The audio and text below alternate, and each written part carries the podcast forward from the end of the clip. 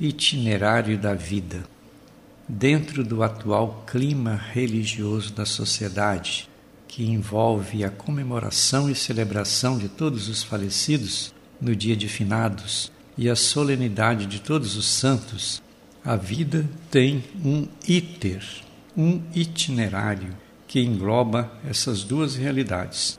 Finados não é tido como fim, e sim experiência definitiva da vida que vence a morte e conduz para a eternidade, onde a realidade se transforma na plenitude do amor. No cenário atual de guerra, que massacra a vida de forma totalmente indiscriminada e desumana, a vida humana fica insegura, sem perspectiva de futuro e muita gente é paralisada com o estourar das armas assassinas. Fica até difícil pensar no itinerário promissor da vida nesses ambientes marcados pela fragilidade, provocados pela insensibilidade de grupos radicais e impiedosos. O que estamos assistindo no Oriente Médio foge totalmente dos critérios consolidados para o itinerário da vida.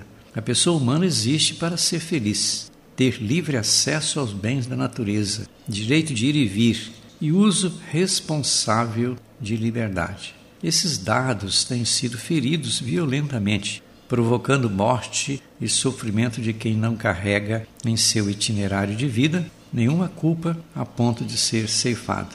Entendemos também que a santidade é fruto de uma vida comprometida com o bem e a felicidade de todos. Isto não descarta a possibilidade do sofrimento, do martírio e também da morte. Por isso celebramos o Dia de Todos os Santos, por reconhecer um itinerário de comprometimento de tantas pessoas na vida terrena. Louvamos a Deus por isto e intercedemos a eles pela nossa coerência hoje. A vitória da guerra não eleva ninguém, porque toda guerra é um desastre estrutural e humanitário.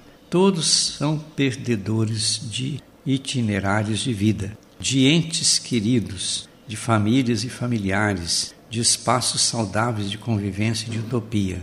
Nem conseguimos medir as desastrosas consequências herdadas desses fatos, porque toda a humanidade fica afetada, tendo que assumir novas realidades.